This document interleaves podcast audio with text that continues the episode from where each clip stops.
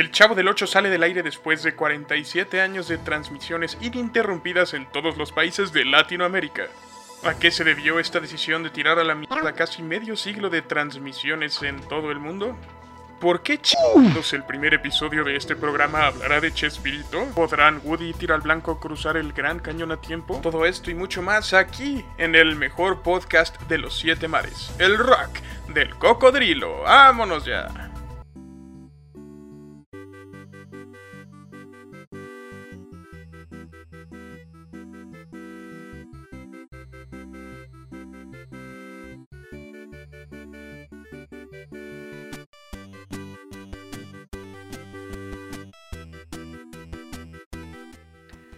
Bueno, bienvenidos y bienvenidas a, como ya escucharon, el mejor podcast de los siete mares, el rock del cocodrilo.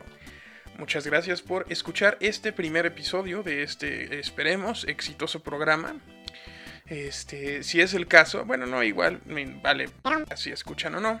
Voy a estar subiendo cada semana un capítulo. Este, yo sé que es una bizarra decisión, no se, no se, se espanten, no voy a hablar nada más del Chavo del 8, tal vez sí, tal vez no, no lo sé. Vamos a ver cómo va saliendo este pedo. Pero, por lo pronto, eh, gracias por estar aquí, por escucharnos en este primer episodio de El Rock del Cocodrilo. Muchos de ustedes y muchas de ustedes se preguntarán, bueno, ¿por qué chingados el Rock del Cocodrilo? Este, bueno, esta es una historia 100% real. Eh, no sé cuándo estén escuchando esto ustedes, pero hoy a 4 de agosto del 2020 llevamos ya cinco o cuatro, muchos meses encerrados en nuestras casas, o al menos así deberíamos, porque eh, hay un virus que nos está llevando a la todos que se llama COVID-19 o SARS-CoV-2, no sé, me vale madres, me causa demasiada ansiedad, pero deberíamos estar encerrados y encerradas en nuestras casas. Ya ahorita hay gente que se está yendo a restaurantes, a la playa, a bares, a pedas. Está bien. Este, yo no, yo aquí estoy. Y como llevo ya tanto tiempo encerrado, pues el otro día estaba en mi cuarto dormido y de repente llegó un cocodrilo y me dijo, oye güey, deberías empezar a hacer un podcast. Esto es una historia 100% real. No estoy exagerando ningún detalle. Un cocodrilo me dijo, deberías empezar un podcast y yo, pues va, órale. Este, bueno, gracias. Entonces el cocodrilo me inspiró a empezar este podcast. Este, el cocodrilo no está aquí hoy, pero va a estar eventualmente con nosotros, al igual que muchos invitados, muchas invitadas que van a estar aquí platicando. Porque pues este programa de eso se trata, de platicar agustamente, de opinar, opinar en los temas que nos competen, ¿verdad? Porque pues, hay temas en los que no nos compete opinar. Por ejemplo, soy hombre y voy a opinar del aborto. No, carnal, cierra el hocico, tú no sabes lo que es abortar un bebé no opines, pero puedes opinar de la película que viste. ¿Por qué? Porque eres un espectador al igual que todos y todas. Entonces, de eso se trata este bello programa. El día de hoy les traigo eh, preparado un tema que a mí me duele un poquito porque pues sí le tenía cariño a esta franquicia. Bueno, no, ni siquiera la nostalgia. Ya ven que como dice un sabio filósofo en la serie eh, galardonada The Office, la nostalgia es la segunda arma más poderosa. No, la segunda debilidad de cualquier persona después de su cuello. Entonces, pues, mi nostalgia me hace tenerle cariño a El Chavo del 8 que eh, hasta hace dos días llegó a su fin de transmisión en todo el mundo. Y ahorita veremos por qué. Pero bueno, gracias. Este es el primer episodio del Rock del Cocodrilo. Quédense, siéntense, pónganme en su vehículo, en su radio, en su celular. Quien usa un radio, no sé, esto no se va a transmitir en un radio, pero si quieren ustedes comprar un radio y ponerme ahí el celular y ponerlo ahí, no hay ningún problema, no hay límites para lo que puedan hacer. Pero bueno, eh, aquí estamos, vamos a darle a este primer episodio de El Rack del Cacadrille.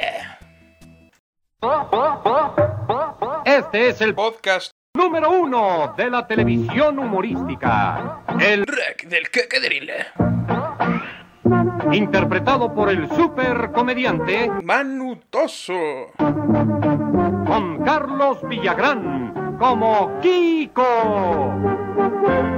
Ramón Valdés como Don Ramón. Bueno, bueno, ya. qué mamón, qué mamón, ya, ya. También, qué pésima edición. Pero bueno, aquí estamos Eh, sí, eh, como les conté al principio del programa, eh, El Chavo del 8 y en sí todos los programas de Chespirito llegan a su fin de transmisión. Bueno, hace mucho tiempo se dejaron de grabar, el güey lleva muerto. Con todo respeto, señor Gómez Bolaños, si me está escuchando, no venga a jalarme las patas en la noche. Este, don Roberto Gómez Bolaños falleció en el 2014, entonces ustedes dirán, ¿cómo que se acaba de acabar el programa? No, no se acabó, el programa se acabó, pues ya tiene sus buenos años que, que se terminó pues el señor estaba ya muy viejito, pobrecito señor. Pero eh, seguía transmitiéndose el programa in, qué? ¿Qué dije hace rato rebuscado? ininterrumpidamente. Ininterrumpidamente llevaba 47 años transmitiéndose.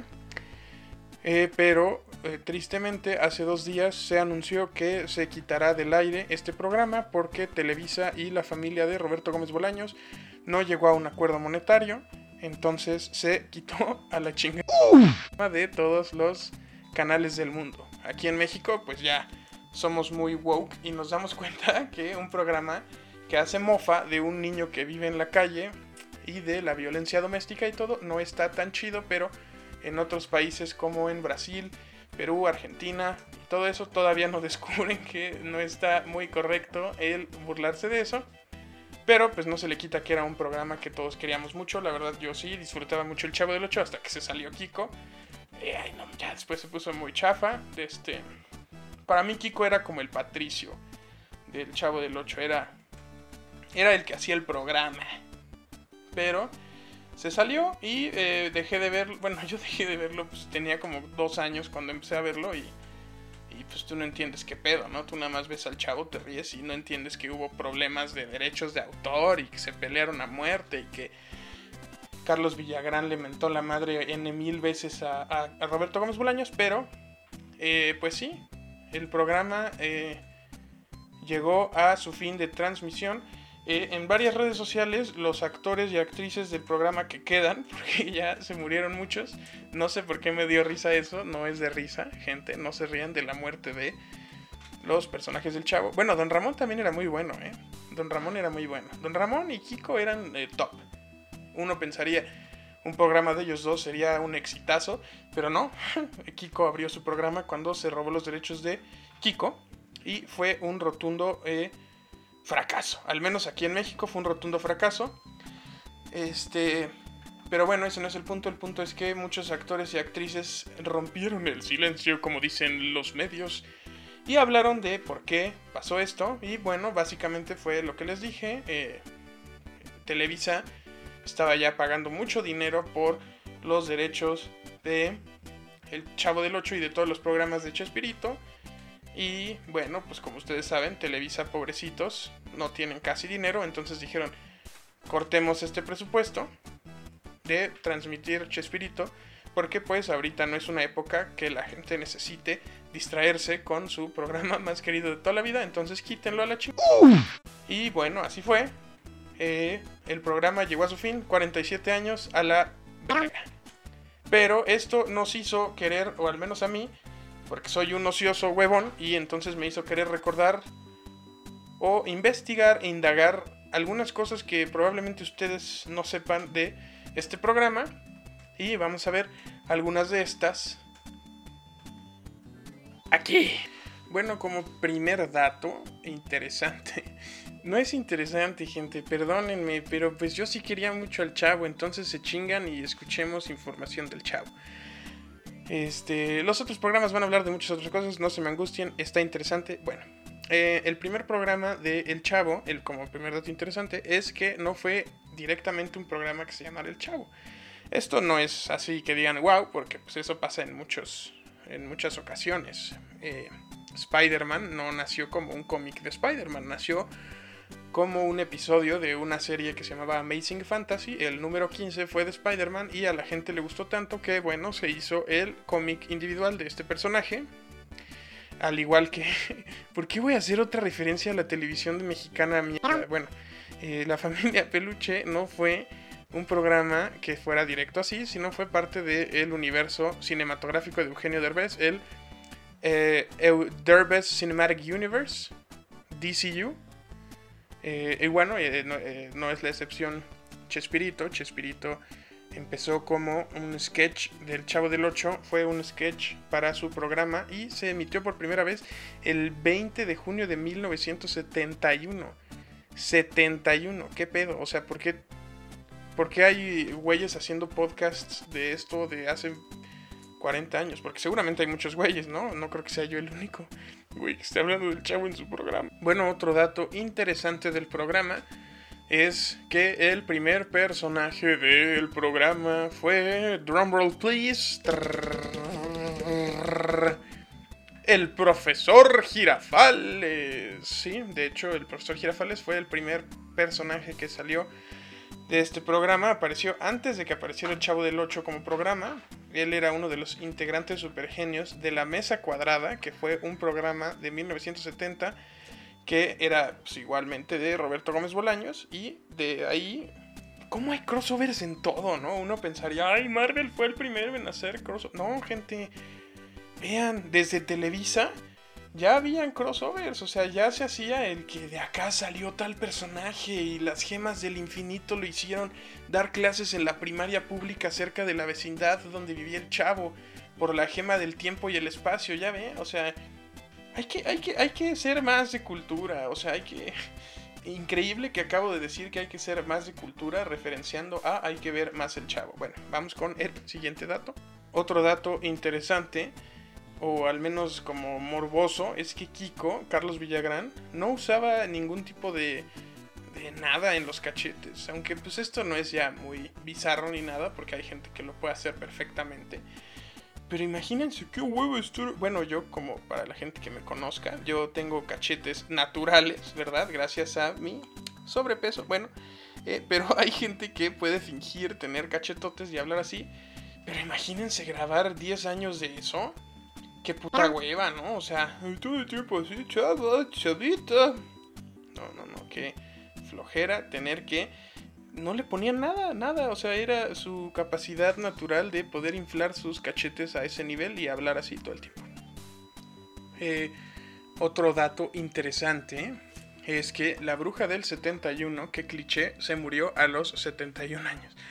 Bueno, no es cliché, es este algo predeciblemente impredecible, ¿no? Bueno, no, la verdad es que sí está muy cabrón. Imagínate que tu personaje gire alrededor de un número y te mueras ese número, ¿no? Y aparte, o sea, pues está maldito eso, ¿no? O sea, ya estamos muy dros aquí, las siete cosas más espeluznantes de la bruja del 71. No, pero sí, eh, mis más eh, sentidos pésames a la familia de Doña Clotilde. Pero sí, efectivamente, no se llamaba Doña Clotilde, pero eh, se murió a los 71 años de edad. pues eso está ¿no? O sea, está. Bueno, rápido ya para cerrar y pasar a la siguiente sección. Eh, algunos datos rápidos es, por ejemplo, eh, el más joven de los actores de todos estos, eh, bueno, pues actores, era, es Edgar Vivar, que interpreta a ñoño. Y a, Kiko, no, Kiko no, este, al profesor, no, chico, a el señor Barriga. Al señor Barriga, es que me distraje porque, bueno, yo conocí a Edgar Vivar una vez en el teatro mi tío es actor y este eso es totalmente irrelevante, pero el punto es que fuimos a una de sus obras que son como teatros muy chiquitos y muy eh, bueno, están padres las obras, o sea, sí, pero y si me estás escuchando Beto, pues están padres tus obras, pero pues sí, a veces eh, son obras medio que son difíciles de entender, al menos para mi cerebro que habla del Chavo del 8. Eh, bueno, el punto es que ahí estaba Edgar Vivar. Edgar Vivar, la verdad es que a Edgar Vivar también lo ubico por sus trabajos de doblaje. Él ha hecho personajes emblemáticos eh, como el perro de Up, de Oh, te amo, ardilla, y ese tipo de cosas. Según yo, también hizo al chef Gusto. Cualquiera puede cocinar. Te a mi restaurante. Según yo lo hizo él, eh, también bueno, el punto es que ha hecho doblaje y me le acerqué y le dije, oiga, es un honor para mí conocerlo. Es que, o sea, está cabrón conocer a alguien de la vecindad del chavo. Se escucha muy... Bueno, todo este programa ha sido muy eh, fanboy del chavo, pero eh, pues para mí fue como wow, ¿no? Entonces me le acerqué, oiga, señor Vivar, es un honor para mí conocerlo. El joven, bueno, el señor me dijo, porque joven ya no está, eh, el señor me dijo, eh, ah, sí, sí, gracias. Y yo, oiga, ¿cree que me pueda tomar una foto con usted para conmemorar este épico momento? Y me dijo, ahorita estoy ocupado. Yo, está bien. Y se entiende, o sea, hay que ser empáticos, que siento que es algo que nos falta mucho en estas épocas, la empatía. Entonces, eh, hay que ser empáticos. Al Señor seguramente se le acerca mucha gente. La verdad es que ya está grande, ya está harto. Pero sí me hubiera gustado tener una foto con él. La verdad es que no le reclamo nada. La verdad me fue para mí ya un honor haberlo visto en persona y poder decir que conocí a alguien de la vecindad. Miren qué padre que esto según iba a ser eh, datos rápidos. Pero bueno, me distraje eh, hablando de mi triste incidente con Edgar Vivar. Edgar Vivar, si está escuchando esto, que lo cual debe ser 150% seguro, le mando un abrazo, eh, espero que esté muy bien de salud y gracias por eh, esos tweets que son muy buenos. Bueno, vamos ahora a la siguiente sección, que es... ¿Qué pedo con Mercado Libre? Bueno, esta sección va a ser algo recurrente en el programa, este, y se trata de encontrar las cosas más caras, las cosas más bizarras, las cosas más... ¿Qué qué? Como diría el legendario Fran Evia. Eh, de Mercado Libre. Dentro de esta tienda en línea que se llama Mercado Libre, donde cualquiera, cualquiera puede subir artículos bizarros. Y bueno, eh, en este caso, para el tema de Chespirito, encontramos eh, desde tapabocas de Chespirito, o sea, bueno, no es, no es tan raro porque pues el Chavo es una de las franquicias de las que más se hace producto en México. Pero lo que sí se me hace raro es que encuentras infinidad de revistas, periódicos, eh, TV novelas, TV notas, eh, el Reforma de el día que se murió Chespirito y los encuentras carísimos. O sea, aquí hay uno que está en 2.500 pesos, un TV notas. Aquí hay otro que está en 99 pesos, pero es un periódico, igual se me hace caro. Pero pues está raro en sí, o sea, solo para algún coleccionista hardcore que quiera tener todo sobre la muerte de Chespirito, pero encuentras, te digo, y os les digo, infinidad de, de, revistas, la teleguía de... A este está bien cruel. Se les chispoteó. no, no se pasen de reata, carnales. O sea, se, acaba de, se acababa de morir Chespirito y la revista dice, se les chispoteó y sale Chespirito haciendo cara como de ya ni pedo. No, eso está mala onda, ¿eh? Muy mala ahí revista tele, teleguía. Este... Y en sí hay muchos artículos, 1250, pero todo relacionado a su muerte. Miren un libro firmado por Roberto Gómez Bolaños, este para que vean, sí, que se llama El Diario del Chavo del Ocho. Y está, miren, qué bonito para Areli González con corazón de su amigo Chavo. Eso está padre y no está tan caro, 2.800 pesos. Pero en sí esto es lo, más llamativo que hay. Más periódicos, revistas, muchísimas TV Notas. ¿Qué le hace pensar a la gente que, va a querer comprar un TV Notas de la muerte de Chespirito? Esta está más interesante, por ejemplo. Una revista de 1982 de... de del Chavo del 8. Perdón, es que leí ahí como algo raro, pero eh, sí, o sea, muchos de su muerte, gente, pues honren más su vida que la muerte. La vida es eso que pasa mientras esperamos la muerte, ¿no? Qué triste, qué triste. Bueno, ya para movernos por fin del tema de Chespirito, vamos a hablar de otra sección que va a estar aquí en el programa que se llama El animal del día, en la cual vamos a hablar de un animal en específico y algunas cosas interesantes eh, que hace este animal. Y como es la primera edición del rank del cocodrilo, vamos a hablar exactamente del cocodrilo. Bueno, eh, el primer dato interesante del cocodrilo es que pueden vivir hasta 80 años. ¡Wow! Mi papá vivió mucho menos. bueno, ahí perdón, se puso medio oscuro el programa, no se preocupen, aquí estamos. Eh, bueno, otro dato interesante es que el cocodrilo tiene la mordida más fuerte del reino animal, con 1800 kilos de fuerza. ¿Qué? Eso está muy cañón, ¿no? O sea, 1800 kilos de fuerza, la verdad es que yo estudio comunicación, entonces no sé qué chingados es eso en equivalencias, pero supongo que es mucho, supongo que es mucho. Ya mis amigos y amigas ingenieros e ingenieras me dirán si es mucho, no importa. Eh, bueno, es la especie más grande y peligrosa de los reptiles que pueden medir de 6 a 10 metros de largo.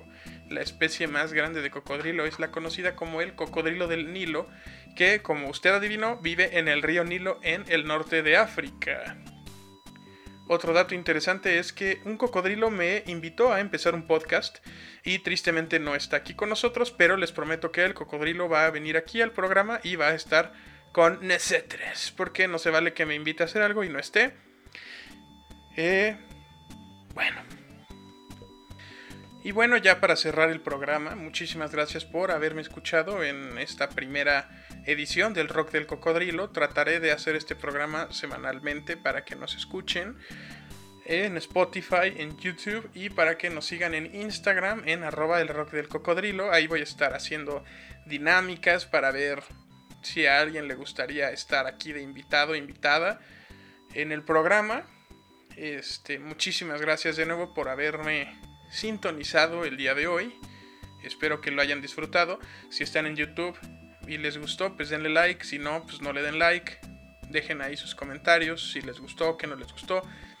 En Instagram, en arroba el rock del cocodrilo, como ya les dije, ahí pueden encontrarme. Y bueno, me gustaría cerrar el programa y cada programa con una sección que se va a llamar La nostalgia final, en la cual recordaremos cosas que nos generarán un grado de nostalgia terrible. Vamos a por ello. Esto fue el rec del cocodrilo.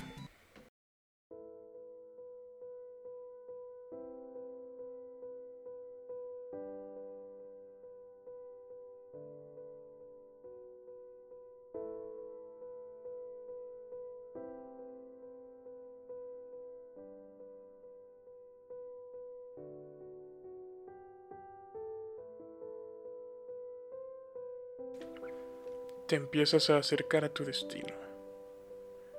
Percibes un aroma, un aroma inconfundible para cualquier persona que lo haya disfrutado. De repente te acercas a una pantalla gigante, con diferentes horarios proyectados en ella. Una amable persona te pregunta, ¿qué función quiere ver? Tú le contestas, quiero ver Cindy la Regia a las 8.10 de la noche. La persona que te atiende te contesta muy amablemente, cuenta con tarjeta Club Cinépolis. Y tú le dices, sí, sí, sí cuento con tarjeta Club Cinépolis, sí cuento con tarjeta Club Cinépolis. Le entregas tu tarjeta y te dice cuentas con 75 puntos. ¿Deseas utilizarlos? No. No, gracias. Prefiero utilizarlos para comprar comida de mi elección. Te entrega tus boletos y te dice gracias por su preferencia. Disfrute su función.